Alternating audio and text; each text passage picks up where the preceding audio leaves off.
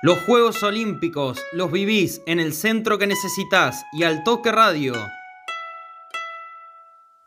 Te traemos el resumen del día y lo que va a venir.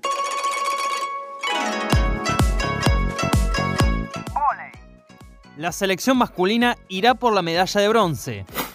Cayó en semifinales ante Francia por 3 a 0 en sets con parciales 25-22, 25-19 y 25-22. El rival por el tercer puesto será Brasil en la revancha de la derrota en fase de grupos, buscando igualar la medalla conseguida en los Juegos de Seúl 1988.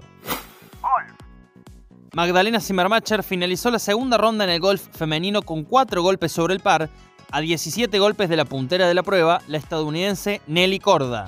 Canotaje. Rubén Rezola finalizó séptimo en su serie de semifinales de 200 metros kayak en canotaje sprint y disputará la final B, ya sin chances de medalla. Por su parte, Brenda Rojas culminó séptima en su serie y no clasificó a las finales. Pentatlón moderno. Debutó el formoseño Sergio Villamayor en la prueba de pentatlón moderno, que consiste en esgrima, natación, equitación, atletismo y tiro. Anoche fue el debut en esgrima con 11 victorias y 24 derrotas para el argentino que obtuvo 166 puntos y se ubica en la posición 33 de la tabla general.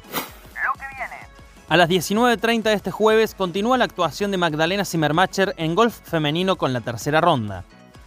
A las 23.30 comienzan los octavos de final de lucha libre masculina en 65 kilos y en el cuarto turno combate el cordobés Agustín Destribats ante el húngaro Ismail Musukayev.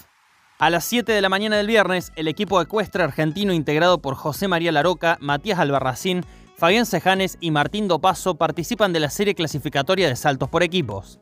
A la misma hora, el plato fuerte de estos Juegos para la Argentina.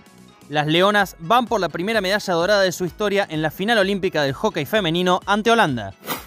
El centro que necesitas te trae toda la información de los Juegos Olímpicos Tokio 2020. Nos escuchamos mañana.